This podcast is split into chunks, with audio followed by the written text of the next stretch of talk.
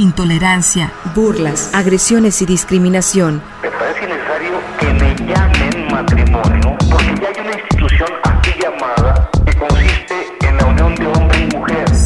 Sórico, Sórico, un espacio diverso para la reflexión y la promulgación de la igualdad de género, con Guadalupe Ramos Ponce. Bienvenidos.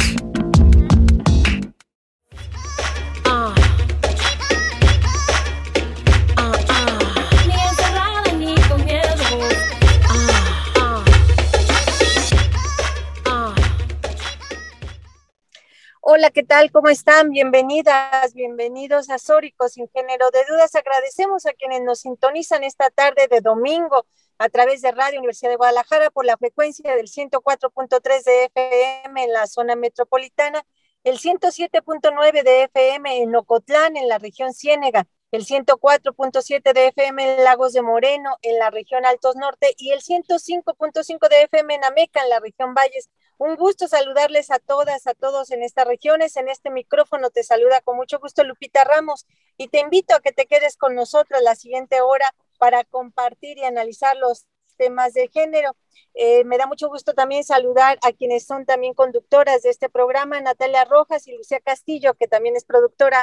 Lucía, Natalia, ¿cómo están? Bienvenidas. Hola Lupita, hola Lucía, un placer estar aquí otra tarde de domingo compartiendo reflexiones con ustedes. ¿Tú cómo estás, Lucía? Hola, ¿qué tal? Feliz domingo a ustedes, compañeras, y a la audiencia de Radio Universidad de Guadalajara. Eh, mm, me da muchísimo gusto compartir un programa más. Les invitamos a que nos sigan en nuestras redes sociales. Estamos como Sóricos, sin género de dudas, y estamos también así en Facebook y en YouTube y en Spotify, y en Twitter nos encuentran como arroba Sóricos sin género. Pues un saludo muy cordial a todas y a todos quienes desde estos espacios eh, nos sintonizan posteriormente en el podcast y en el, Spotify. Eh, qué bueno que bajan y que sintonizan esta estación, especialmente este programa de Históricos sin género de dudas. Y bueno, pues además hoy tenemos un programa muy especial, Natalia, pero antes de ir con nuestras entrevistadas, eh, hay que recordar una efeméride especial, ¿no? Así es, Lupita. Es muy importante recordar que el 14 de septiembre se conmemora el Día Latinoamericano de la Imagen de las Mujeres en los Medios de Comunicación. Esta fecha se recuerda para que los medios, medios periodísticos y publicitarios proyecten a través de las noticias, comerciales, imágenes de difusión y demás, imágenes de las mujeres libres de estereotipos, de discriminación, y sobre todo eh, libres de violencia. Desde 1990 se decretó el Día Latinoamericano de la Imagen de las Mujeres en los Medios de Comunicación, en concordancia con la fecha en que inició el programa de radio Viva María de la periodista María Regia Di Perna en Brasil, que se mantuvo al aire durante 10 años teniendo como temática central las problemáticas de las mujeres y sus derechos. Y bueno, eh, esta es la efeméride de, de esta fecha, Lupita. Sí, pues además de conmemorarla, celebrar a todas las mujeres locutoras, a todas las mujeres que hacemos radio y que estamos en, desde distintos ámbitos, sobre todo en las radios comunitarias. Eh, hay que saludar a todas esas mujeres eh, valiosas que además con pocos recursos, con poca tecnología, pero hacen un esfuerzo grandísimo por hacer llegar que la voz esté presente en todas esas comunidades y en todos esos espacios de lo más lejanos que tenemos en nuestro país. Y bueno, pues acá estamos también para eh, hoy especialmente hablar de un tema especial, eh, Natalia. Así es, Lupita. Pues bueno, también es importante visibilizar las voces de las mujeres, las problemáticas y sobre todo la reivindicación de los derechos humanos de las mujeres. Y justamente de las reivindicaciones de los derechos humanos de las mujeres vamos a estar hablando. Y hoy hablaremos sobre la despenalización del aborto en México. Tras la decisión de la Suprema Corte de Justicia de la Nación para establecer como inconstitucional el artículo 196 del Código Penal del Estado de Coahuila, el cual coincidieron atenta contra los derechos de autonomía y libertad reproductiva de las mujeres al impedir y criminalizar la interrupción voluntaria del embarazo. Para hablar de este tema nos acompañan dos invitadas muy especiales. Eh, la primera es doctora Paola Santillán Rosa, ella es médica gineobstetra con especialidad en parto y cesárea humanizada, parto en agua, colonoscopía y detección temprana del virus del papiloma humano. Ella también es académica en la Universidad de Guadalajara desde 2008 Cuenta con una maestría en estudios de anticoncepción, salud sexual y reproductiva en la Iberoamericana y con reconocimiento por la Flaxo y la Universidad de Alcalá, España. Eh, muy bienvenida, doctora. También nos acompaña Verónica Marín. Ella es psicóloga feminista, profesora de tiempo completo en la Universidad de Guadalajara, acompañante psicosocial, investigadora, activista integrante de la Red por los Derechos Sexuales y Reproductivos en México, de Deser Jalisco. Muy bienvenidas sean ambas. Pues sí, bienvenidas, Vero, quienes les llamamos con mucho cariño, Vero, Paola, eh, bueno, un reconocimiento muy grande además también a su trabajo, a su labor, y muchas gracias por estar aquí. Hablemos de, de estas resoluciones de la Corte, ¿qué significan? ¿Qué impacto tienen y qué es lo que seguiría ahora, sobre todo acá en Jalisco? ¿Qué, qué sigue para las mujeres en torno al tema de la despenalización del aborto? Hola, buenas tardes. quiere comenzar? Vero, Paola, adelante. Ok, muchísimas gracias. Pues muchas gracias por la invitación, gracias por... Vamos, Vero, eh, comienza. Gracias, gracias por darnos este espacio. Es siempre un gusto poder estar eh, entre ustedes. Eh, y bueno, felicidades por esta efeméride que nos compartía Natalia hace un momento. Y bueno, eh, tal vez solo como para abrir boca, me gustaría mencionar que este 8 y 9 de septiembre, efectivamente, cuando las resoluciones de la Suprema Corte de Justicia de la Nación atienden finalmente a estas circunstancias específicas de los estados de Ecuador, Coahuila y Sinaloa, eh, pues logran estas votaciones unánimes que impactan a todo el país y que establecen la inconstitucionalidad de la criminalización de las mujeres que abortan y también la inconstitucionalidad de reconocer la vida desde la concepción. Eh, y con esto, bueno, pues terminan eh, de convencernos que lo que se requiere para lograr el pleno goce de nuestros derechos es justamente la organización feminista, ¿no? Creo que debemos eh, hacer una pequeñita pausa ahora eh, para celebrar que en lo que llevamos de este año se ha despenalizado el aborto ya en Hidalgo y Veracruz a través de decisiones de sus congresos estatales y bueno, ya en 2019 habíamos celebrado el turno de Oaxaca que seguía la muestra que ya hace tantos años nos habían puesto em, con la la decisión eh, de la Asamblea Legislativa de la Ciudad de México para legalizar en aquella entidad el aborto electivo. Eh, y bueno, pues eh, en, todos estos procesos ha estado presente la lucha feminista, ¿no? así lo reconoció el mismísimo ministro presidente Arturo Saldívar en días pasados, nos, nos, mencionaba eso, ¿no? Que esto era un homenaje a las de antes y a las de ahora y a las que ya no están. El asunto aquí es que al parecer eh, lo que ha desencadenado los cambios han sido pues las conveniencias eh, políticas em, de quienes nos malgobiernan, ¿no? Entonces, pues em, yo querría como comenzar con eso em, y, no acaparar la palabra porque será muy importante también escuchar lo que la doctora Paola eh, nos, nos comparte. Claro, yo creo que algo muy importante en relación a, la Suprema Corte de Justicia era lo que nos marcaba, ¿no? Que criminalizar la interrupción del embarazo era una de las formas más perjudiciales que teníamos hacia el cuerpo y a la vida de las mujeres, ¿no? Que esto nos exponía los riesgos principalmente que teníamos hacia las mujeres en la vida y en la salud de, la, de la mujer en, en sí como tal y el criminalizar a la mujer era una parte donde nosotros como médicos eh, íbamos hacia la retrógrada de los derechos sexuales y reproductivos y hacia la retrógrada de la autonomía que teníamos como mujeres al decidir la adopción de nuestras propias decisiones. Y algo que debemos de entender es que en los países donde eh, tenemos o sometemos a las mujeres a las leyes más restrictivas sobre aborto son los países donde más incidencia tenemos de mortalidad en estas mujeres y no podemos dejar que nuestras mujeres estemos pasando por situaciones porque sabemos que en México la última el último porcentaje de mortalidad que tenemos que fue la semana antepasada de, mortalidad que revisé seguimos en el quinto lugar de muerte por aborto. Y este, este porcentaje de aborto puede ser principalmente eh, por sepsis, eh, por aborto, no se, no se sabe bien la estadística porque sabemos que el aborto eh, tenemos una subgéneris porque mucho de este porcentaje pues son pacientes que no se atreven o que llegan a, instituciones públicas en las cuales pues la mayoría de las pacientes tienen miedo, llegan mintiendo por, la, eh, por el hecho de la criminalización, por el hecho de, que nosotros eh, muchas veces en las instituciones públicas eh, la mayoría del personal de salud solemos, eh, o bueno, no, no solemos, no me, no me apunto yo ahí porque no, lo hago, pero la mayoría de la, del personal de, salud podemos llegar a, tener ciertas actitudes de criminalización hacia, hacia estas mujeres que llegan a abortar.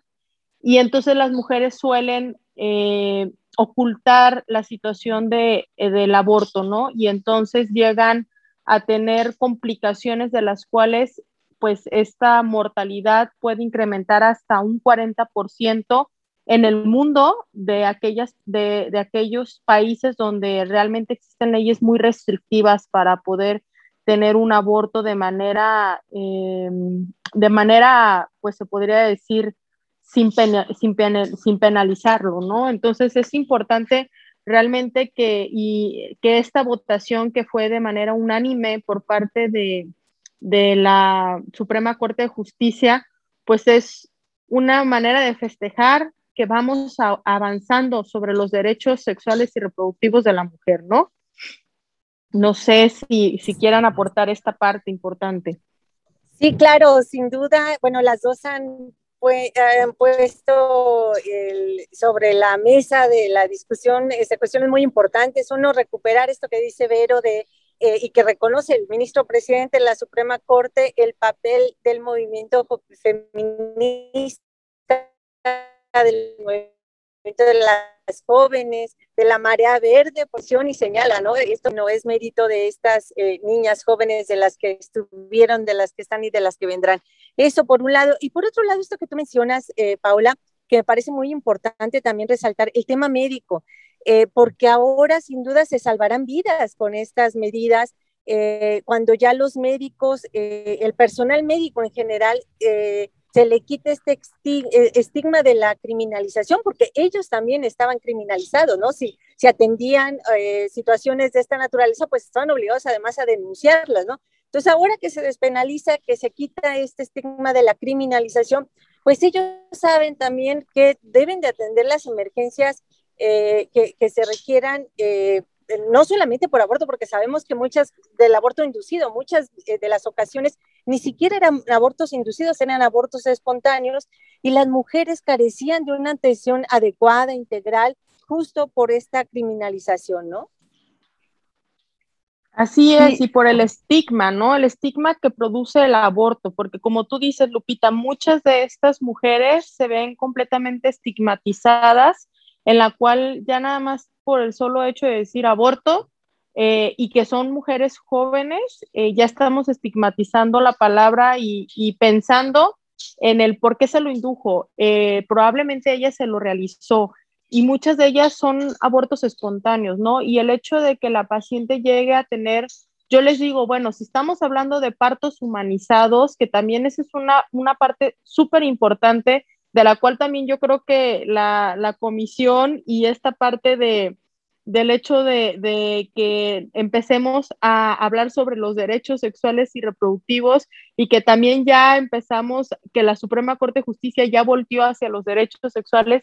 Yo creo que también va a empezar la, la, Suprema Corte de Justicia a hablar sobre los derechos en relación al parto humanizado, ¿no? Y hablar sobre la violencia obstétrica. Pero bueno, hablando sobre esta parte de, de violencia obstétrica, yo creo que, y hablar de parto humanizado, yo muchas veces les digo, bueno, si estamos hablando de parto humanizado, también deberíamos de hablar de aborto humanizado, ¿no?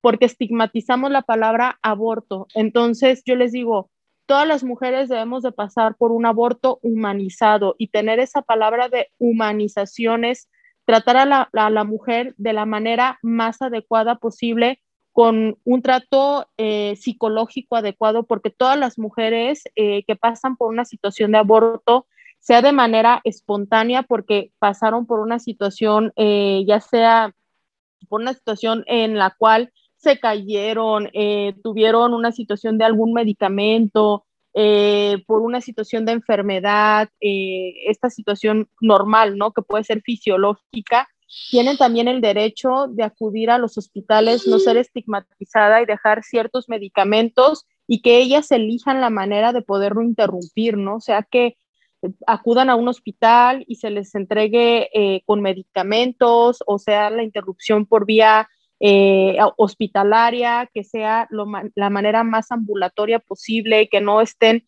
días, horas en ayuno, desde este, que las estén tratando mal, o sea, todo esto tiene que ver también en el, en el estigma psicológico por el cual pasan las mujeres, ¿no? Entonces, también aquí yo creo que tenemos que voltear y dar una retrógrada a la situación de por cómo está pasando la paciente esta parte del manejo del aborto, ¿no?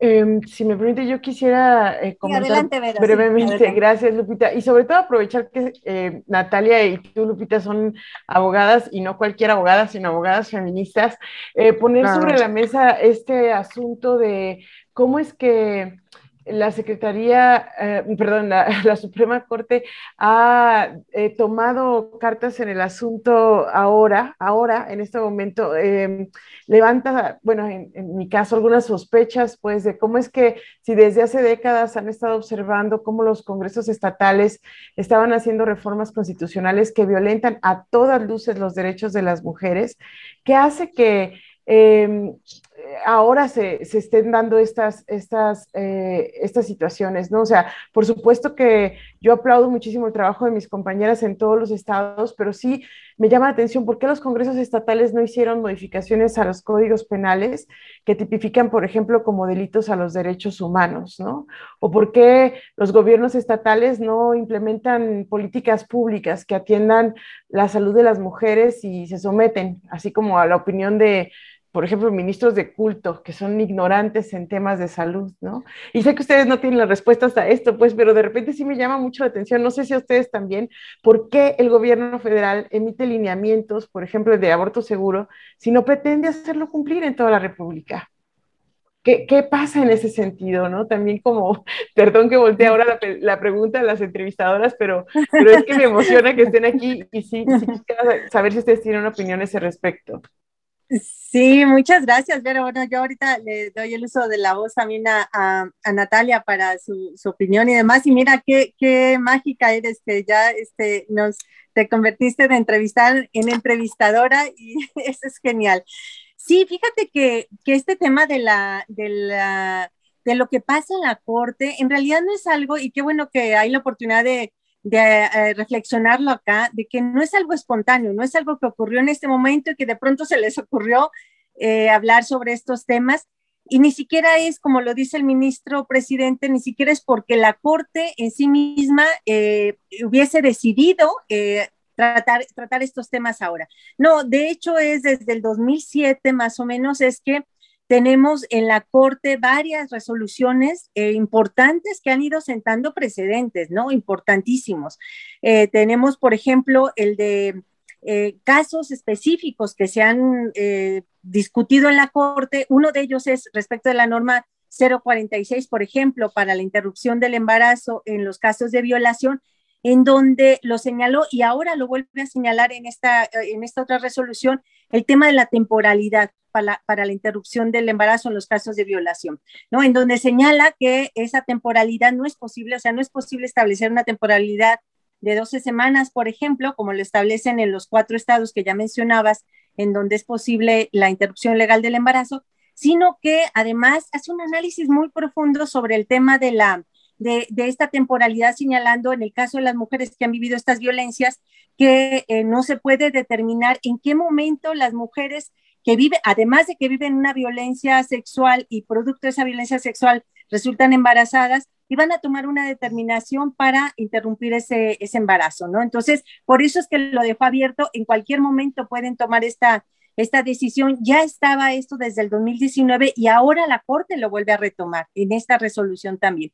Y hay unas reflexiones, no solamente lo que se resuelve en la Corte, sino las reflexiones, es aquí importante tomar como las reflexiones que hacen cada una de las ministras y los ministros eh, que, también son dignas de tener acá en la, discusión. Por ejemplo, la, ministra Piña dice, a ver, eh, lo que se está eh, criminalizando en realidad es la conducta sexual de las mujeres. ¿no? ¿Por qué se permite la interrupción del embarazo en los casos de violación? Porque no hay consentimiento, ¿no? Porque se les forza a, tener una relación sexual. Ah, pero entonces en, este, en estos casos en donde hay consentimiento, no se les permite. Entonces, ¿qué es lo que de fondo se está criminalizando? La conducta sexual de las mujeres, ¿no? Sus, eh, la posibilidad de tomar decisión sobre su cuerpo y sobre su vida. Esas y otras reflexiones interesantes se estuvieron haciendo en la discusión otra cosa importante para hacer notar y que tiene que ver con esto que tú mencionas, que quien presenta la ponencia es un ministro que se le conoce como un ministro conservador, digamos, por lo menos en algunas otras ponencias y en algunas otras resoluciones, sus propuestas eran de corte conservador, ¿no? Entonces, eso llama más la atención que quien presenta esta iniciativa no es el ministro presidente, por ejemplo, que de quien sabemos que desde hace muchos años está convencido de esta, de esta causa, de esta causa de los derechos humanos de las mujeres, ¿no? Entonces, eso también llama la atención, que sea un ministro aparentemente de corte conservador quien presenta además una ponencia muy buena, ¿no? Una ponencia que según señalan las eh, compañeras eh, abogadas de, la región en América Latina, dicen, esta parece una sentencia escrita por una feminista, ¿no? Por todos los razonamientos y las argumentaciones que se señalan ahí en la propia sentencia. Entonces,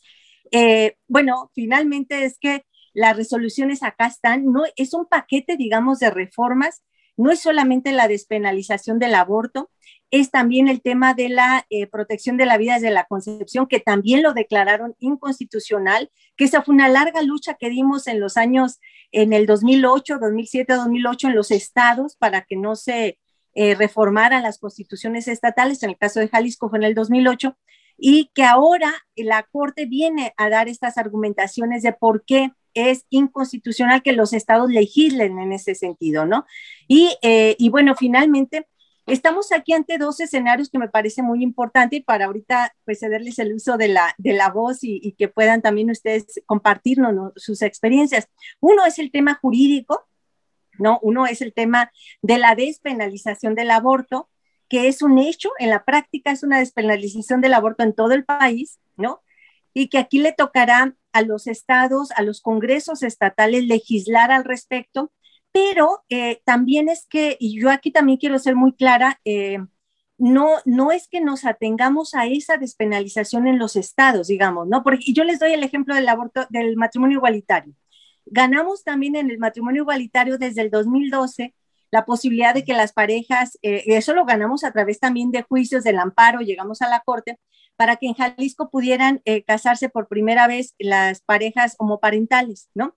Sin embargo, el Código eh, Civil no, no ha sido reformado.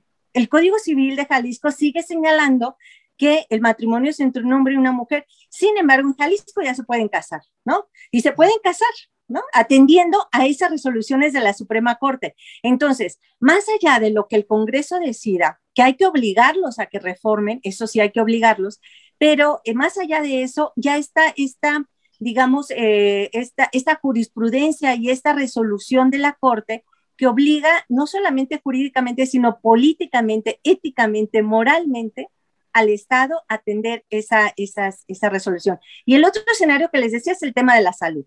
¿No? El tema del acceso a un aborto legal y seguro, que ese también se tienen que generar los mecanismos necesarios para que las mujeres puedan eh, acceder a, las instituciones públicas de salud a, eh, tener el acceso al, aborto legal y seguro, ¿no? A mí me gustaría también contestar un poco a la pregunta que nos hacía Vero Marín y, y bueno, coincidir contigo en que definitivamente es una resolución de la Suprema Corte histórica, ¿no? En cuanto al reconocimiento de los derechos sexuales y reproductivos de las mujeres, la autonomía eh, sobre nuestros cuerpos, pero también debemos de ver como un panorama muchísimo más general, ¿no? ¿Qué ha estado hablando la Corte respecto a la sexualidad y los derechos reproductivos de las mujeres?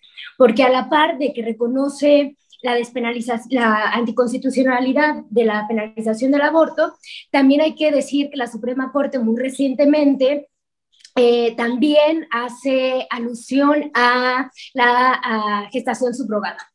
¿No? Y que eso también ha sido, bueno, ampliamente debatido y, cuestionado por el movimiento feminista, ¿no? Al eh, de nosotros saber que ahí hay eh, explotación sexual, ¿no? Sobre nuestros cuerpos, otra vez sobre nuestra, pues sí, capacidad reproductiva, y entonces, en ese sentido, pues también es que era también insostenible, ¿no? Para la Suprema Corte el tipo de argumentaciones que hacía. O sea, por un lado está a favor de la subrogación, eh, de la gestación subrogada, ¿no? Diciendo que las mujeres pueden decidir, ¿no? Eh, en un sistema capitalista, eh, subrogar su capacidad reproductiva y no puede decidir sobre su propio cuerpo cuando no ser madre, ¿no? Entonces también creo que es parte de, pues sí, de que se tenía que seguir los argumentos por allá, sí, por esa línea, al eh, pues tener también intereses de por medio, ¿no? En el sentido del el reglamentarismo en México respecto a la subrogación y, y el tema de la prostitución también, ¿no? que son argumentos que ya sabemos que desde el reglamentarismo se hacen a partir de la toma de decisiones, ¿no? desde un punto de vista individual, y en ese sentido, pues, si la Suprema Corte está diciendo, avalando ciertas prácticas y no la despenalización del aborto, pues también en cuantos argumentos jurídicos, éticos, morales, pues también era un poco insostenible, ¿no? Entonces yo creo que celebramos esa resolución histórica respecto a la, despenal, sí, la despenalización del aborto, pero hay que ver la, imagen en particular, ¿no? Porque justamente eh, ahora a nivel nacional como internacional, nuevamente los derechos sexuales y reproductivos de las mujeres están siendo cuestionados, están siendo legislados, están siendo debatidos en muchas direcciones. ¿no? En muchas direcciones que muchas veces son confusas, ¿no? En cuanto si realmente persiguen los mejores intereses para las mujeres y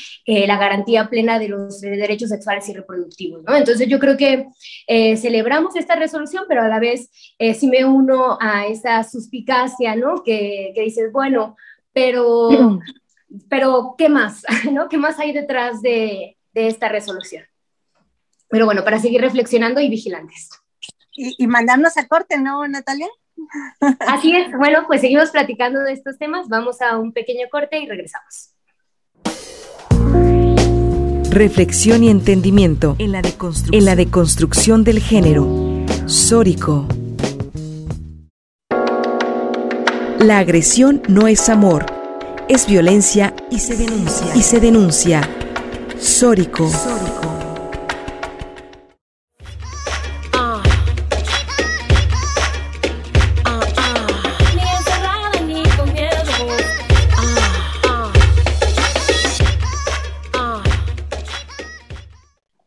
Buenas tardes. Estamos de regreso aquí en Sórico sin género de dudas. Hoy estamos hablando sobre la despenalización del aborto y sobre todo sobre la decisión de la Suprema Corte en establecer como inconstitucional cualquier forma de penalización al aborto. Estamos hablando con Verónica Marín y la doctora Paola Santillán.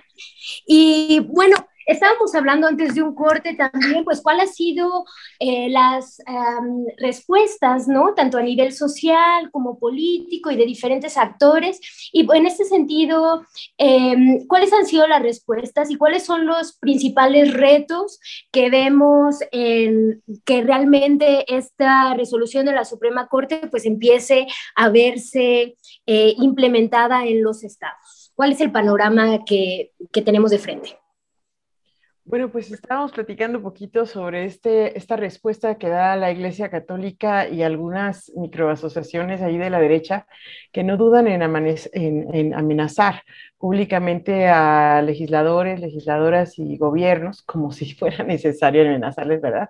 Pero para que no, no aseguren nuestra salud, ni nuestra educación, ni una vida libre de violencia y los otros derechos que están consagrados ya en las leyes y que constituyen pues el sentido de existir de las instituciones en el Estado, ¿no? Les amenazan flagrantemente y pues por eso es que nosotros proponemos continuar con, con nuestra lucha, eh, intentar acuerparnos más, pactar entre nosotras. Eh, construir, consolidar, eh, bueno, porque ya está construido, pero consolidar nuestro movimiento social que nos permita avanzar sin depender de la voluntad de los pseudopolíticos en turno que usan nuestros derechos y nuestras vidas como la moneda de cambio a través de la cual ellos siempre obtienen algo. Eh, lo que, a lo que aspiramos es a este movimiento que nos permite imponer condiciones a las instituciones del Estado sin ceder nunca nuestra ética feminista, ¿no? Y bueno, sabemos que eso no es fácil concretar, pues porque el patriarcado justamente nos ha impuesto formas y prioridades y egos y diferencias y obstáculos y taras, ¿no? Pero estamos convencidas de que sí es posible construir eh, entre todas una práctica política feminista desde donde resolvamos no solamente este, sino todos los asuntos de la vida.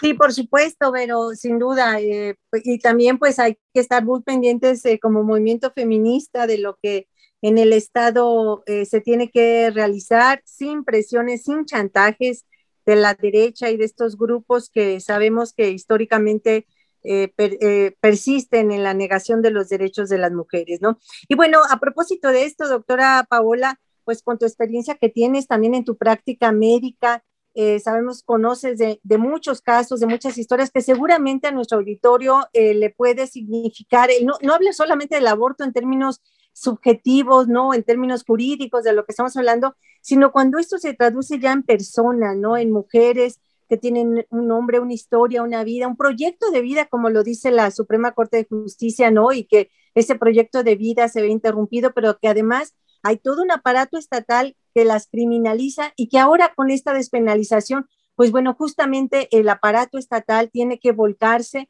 en también, como lo dice la, Suprema Corte en estas resoluciones, en garantizar que el acceso a la, salud y a la vida digna de estas mujeres eh, sea efectivo. Así es, yo creo que algo muy importante que eh, hizo y que recalcó la Suprema Corte de Justicia, que ya lo teníamos anteriormente, ¿no? O sea, dentro de, las normativas sabemos que la norma 046 nos marcaba eh, rotundamente que nosotros teníamos como sector salud eh, a, agrupar como médicos, ayudar a las mujeres que acudían a, hacer la interrupción voluntaria del embarazo y hacer la interrupción legal del embarazo por situaciones de violación, ¿no? O sea, aquella paciente que acudía al sector salud a interrumpir el embarazo por una situación de violación, teníamos nosotros, y es el derecho de la mujer, hacer la interrupción en el embarazo, sin que nosotros como sector salud eh, fuéramos a justificar la situación, sin que nosotros criminalizáramos la situación de la, de la mujer. Algo que dentro de la normativa o dentro de, de, de la Ley General de Víctimas que se, va, se daba dentro de la norma 046 es que la norma 046 no marcaba realmente el limitar las semanas de gestación.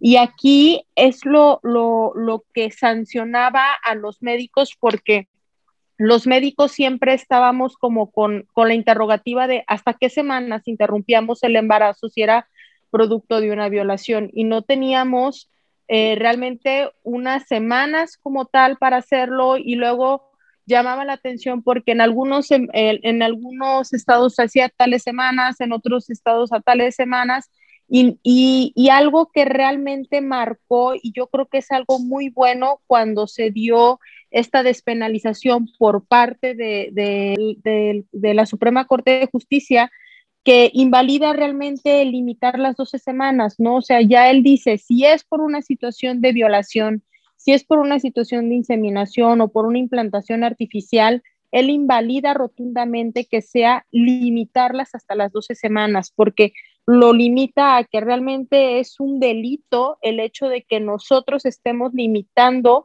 el interrumpir un embarazo hasta las 12 semanas, porque sabemos que muchas de estas pacientes, por situaciones de mal manejo, por situaciones de un acoso sexual, por situaciones de una situación psicológica, no acuden a estas semanas al hospital.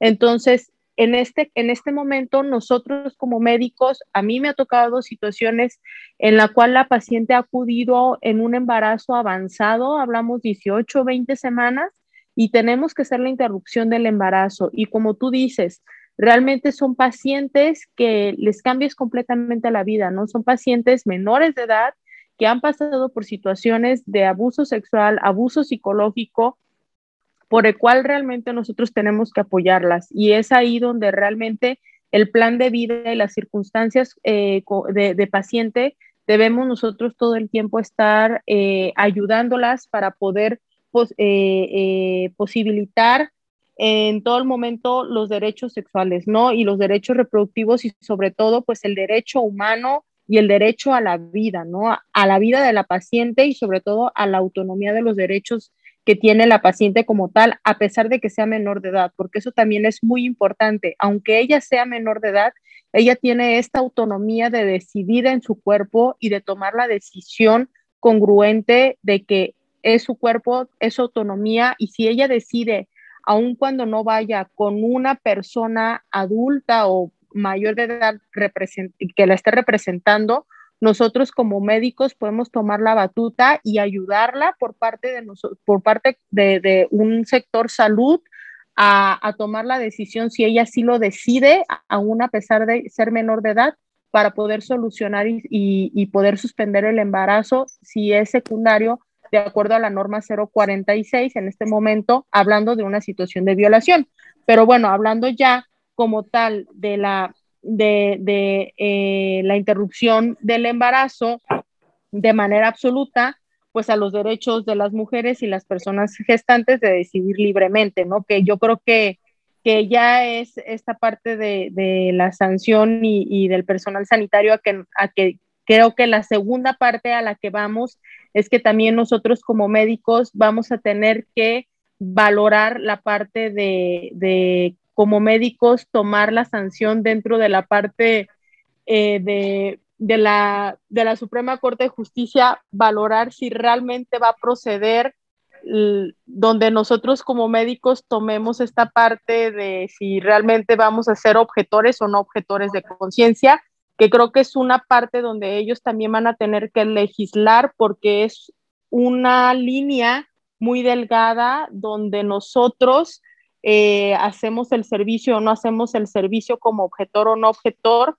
y tenemos el problema en el hecho de que, de que muchos de esos servicios llegan a no interrumpirse y, llegan a ser criminalizadas las pacientes y a negarles el servicio a las pacientes. Entonces ahí también la, Suprema Corte de Justicia va a tener que legislar esta parte de la objeción o no objeción de conciencia, porque ahí es donde los médicos eh, criminalizan a la paciente como tal.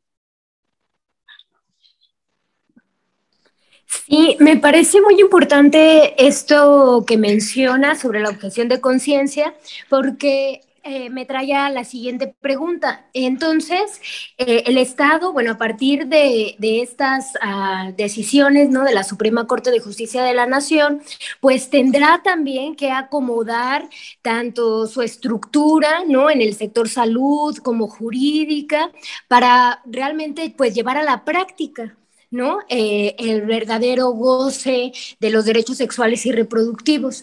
Entonces, les, me gustaría como preguntarles cuáles serían estos cambios que se tienen que hacer eh, respecto tanto las estructuras del sistema de salud, ¿no? Por ejemplo, una sería la obligación de garantizar que en los hospitales hubiera médicas y médicos que no fueran objetores de conciencia, ¿no? O sea, eso es, creo que también es eh, hablar como de obligaciones del Estado, ¿no? A partir de esta resolución y, eh, y, también preguntar ¿no? Eh, respecto al sector salud, pero también ahora con, la, eh, con esta despenalización, también se tendría que trasladar a las mujeres que han sido encarceladas por interrumpir el embarazo, ¿no? que también se nos pudieran abonar un poco en esto.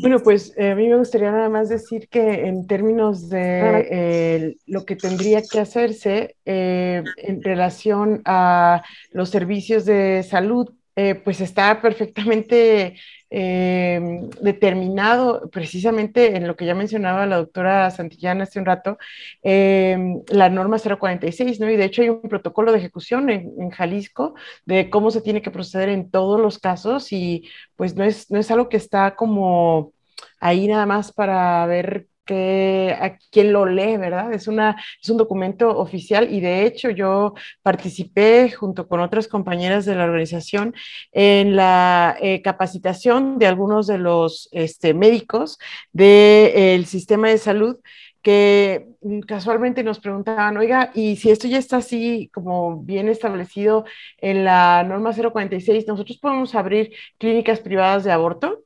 Entonces nosotros decíamos, ah, caray, creíamos que veníamos a hablar con quienes eran objetores de, conciencia para, este, pues, persuadirles, ¿no? Como hacerles ver que esto era eh, una cuestión necesaria y nos dábamos cuenta de que luego estos supuestos objetores de conciencia, pues lo son solamente eh, dentro del sistema de salud, ¿no? Pero fuera del sistema, pues se dedican a, a esto como un negocio también, lo cual es sumamente eh, trágico. Y en relación a lo que decías, Natalia, de este, las mujeres que están encarceladas todavía, pues evidentemente se requiere con urgencia de la, del actuar de las autoridades en ese sentido para liberarlas y restituir. Eh, eh, el daño que se les ha hecho, eh, como arrebatándolas de su familia, de su proyecto de vida, por una eh, sentencia completamente inadecuada, obsoleta y, y que, bueno, pues eso atropelló los derechos de estas mujeres, ¿no? Sí, a propósito de ese tema, les comento que ya eh, tenemos el primer caso de, una mujer que es excarcelada en Veracruz. Esto lo acaba de anunciar recientemente el fiscal de Veracruz, en donde ya están procediendo en los estados a que las mujeres que están presas por abortar de inmediato escarcelarlas.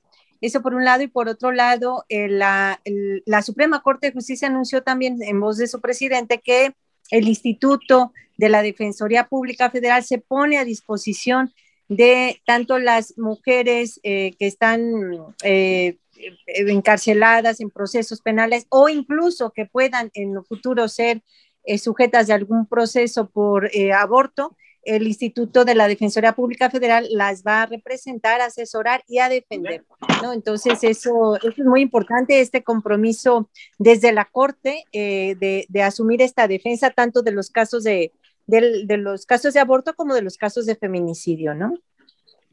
Esta es una pregunta que, nos han hecho, este, de, qué, qué, pasaría con las mujeres que están y si esto es retroactivo. Sí, sí es retroactivo, porque se trata de una ley eh, que declara, se trata de una resolución que declara inconstitucional una norma jurídica y por lo tanto esa norma jurídica deja de ser aplicable y quienes han sido sujetas de ese, eh, de ese tipo penal, pues al quedar inválida, por lo tanto, al quedar inválida la norma jurídica, queda inválida también esa, esa conducta aparentemente delictuosa que habían eh, presentado, ¿no? Entonces sí, tendrán que salir absolutamente todas libres y este, sin ninguna responsabilidad. Uf, me recuerda aquel caso en el que eh, solo se, hace eso, ¿no? Excarcelar a las mujeres, pero sin que se em, compense el, daño eh, moral y, bueno, lo que significa en una familia tener a una mujer en la cárcel por una situación tan extraordinariamente injusta, ¿no? Creo que también habría que pensar en esas maneras de resarcir el daño que se les ha hecho. Sin duda, sin duda. Yo creo que eso es otro reclamo que se tiene que hacer porque, pues sin duda, eh, la, afectación emocional, física que tuvieron estas mujeres, no solamente ellas, sino sus familias y el entorno social, bueno, pues es, es muy grande y sin duda de eso se tiene que hablar también, ¿no? Claro, y que al final también es una obligación eh, de los estados reparar el daño en temas de violaciones de derechos humanos. Entonces, definitivamente, pues vemos que es una resolución de la Corte exponencial, ¿no? Que va a venir en olas justamente para la transformación de la realidad material, jurídica, simbólica, ¿no? De las mujeres sobre la autonomía de nuestros cuerpos. Y en ese sentido también preguntarles eh, qué viene, porque sabemos que está aquí a la vuelta de la esquina el, el 28S y bueno, muchas manifestaciones, movilizaciones feministas, preguntarles ahí cómo, eh, qué se espera para este 28S, qué movilizaciones hay, si nos pueden platicar un poco de eso también. Claro que sí. Bueno, no sé si la doctora Paola tiene algo que añadir antes de, ir a este asunto de la invitación a la participación el 28S. Eh, digo que realmente continuemos porque creo que realmente esta invitación es para todas las mujeres médicas y, y hombres médicos feministas porque también creo que existen hombres que están a favor de que sigan los derechos hacia las mujeres, los derechos sexuales y reproductivos y seguir en el goce hacia que las mujeres continuemos, ¿no? A, a, a gozar de, los, de nuestros derechos, que continuemos a, nos, a que nosotras podamos acceder a, no nada más a, a la legalización del aborto, ¿no? Que también podamos continuar al acceso libre de, de, una, una, libertad de, de los derechos sexuales y reproductivos, una libertad de poder elegir métodos anticonceptivos de manera gratuita, una libertad de poder tener eh, un, goce adecuado de, de que las mujeres, las niñas, las adolescentes podamos gozar de una educación sexual sin tabús, que nos den educación sexual en las escuelas, sin el PIN parenteral, ¿no? Que es algo también súper importante que debemos de evitar que se esté legislando y que pues realmente evitar la, la criminalización, ¿no? Yo creo que algo que repetían, eh, eh, esta parte de que referían en relación a que existen varios providas o varias eh, asociaciones, pues principalmente en relación a, a ciertos pues religiones, ¿no? Que van en relación a que eviten la legalización del aborto y que es muy, muy lamentable. Ahí por ahí hay una noticia, ¿no? De un sacerdote que se me hizo lamentable el hecho de que diga que maten mejor a las mujeres, sabiendo que en México tenemos una alta tasa de feminicidio, entonces, pues, o sea, ¿cómo es posible que, que, que esté hablando de esta manera y, y, que esté incidiendo y que esté prefiriendo que, que hable sobre el, el, matar, ¿no? Y el, y el, hecho de que tengamos una alta tasa de, de, de, muertes en nosotros como, como mujeres y este, esta, esta alta tasa. Entonces, pues yo creo que debemos de seguir uniéndonos nosotras como mujeres para seguir aplicando nuestros derechos, ¿no? Eh, yo quisiera, respondiendo a la pregunta de Natalia, mencionarles que este próximo martes 21 de septiembre a las 5 de la tarde vamos a tener un encuentro virtual con mujeres del sur. Vamos a tener como invitadas a Virginia González Miranda, eh, una dirigente sindical de salud pública chilena que también es activista por los derechos humanos y que ha participado en diversos procesos organizativos junto con Victoria Tesoreiro de Argentina, que ha sido integrante de la campaña por la despenalización del aborto en ese país y por ende, pues, activista por los derechos humanos.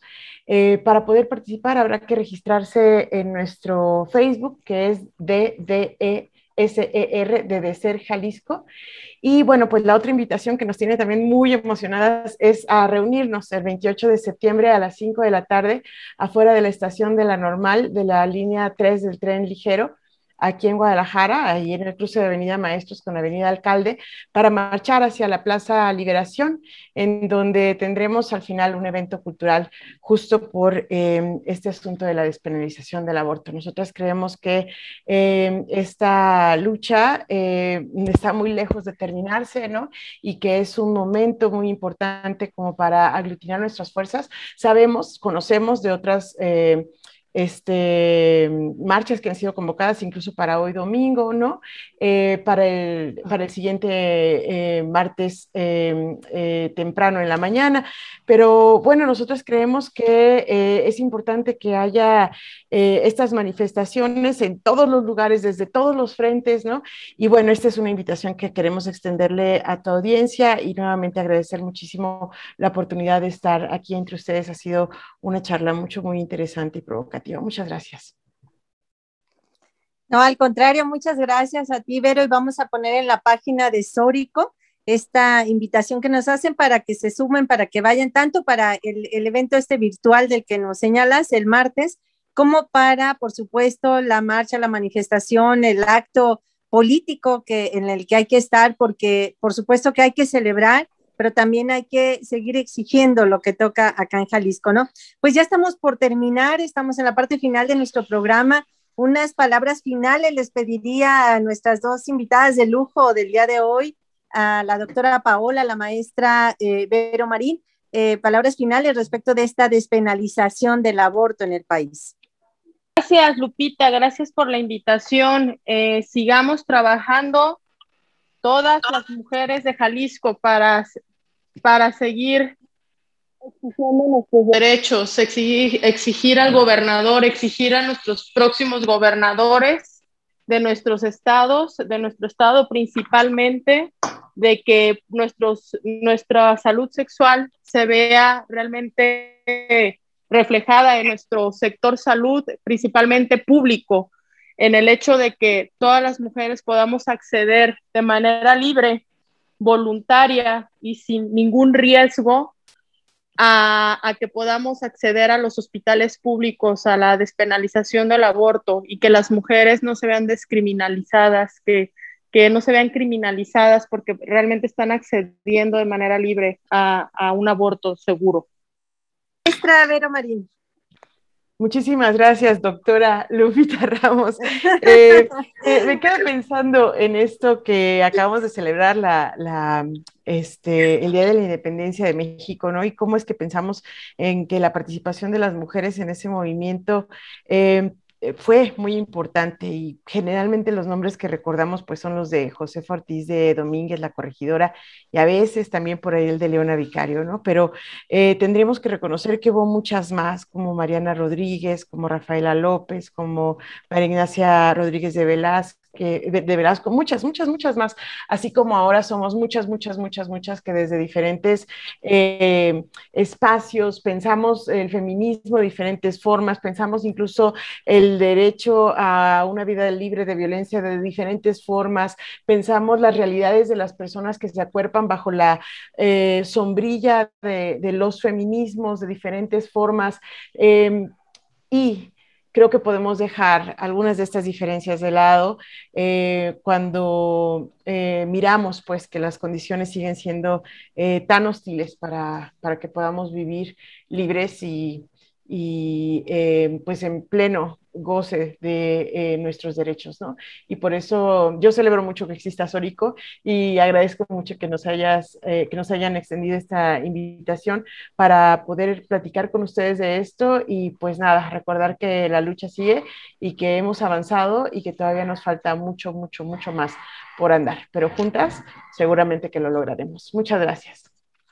Seguro que sí, juntas lo lograremos y bueno, hasta que la dignidad se haga costumbre, como decía, eh, como es, es, es, es, debe ser como parte de nuestro, eh, nuestra reflexión diaria, ¿no? Hasta que la dignidad se haga costumbre en todos los ámbitos. Muchísimas gracias, querida Vero, por estar acá. Muchísimas gracias, querida Paola, por estar acá compartiendo sus reflexiones. Y bueno, nosotras, Lucía y Natalia, tenemos una cita la próxima semana. Así es, nos escuchamos el próximo domingo. Hasta entonces, gracias. Intolerancia, burlas, agresiones y discriminación. Me parece necesario que me llamen matrimonio porque ya hay una institución aquí llamada que consiste en la unión de hombre y mujer. Sórico, Sórico, un espacio diverso para la reflexión y la promulgación de la igualdad de género, con Guadalupe Ramos Ponce Gracias por acompañarnos.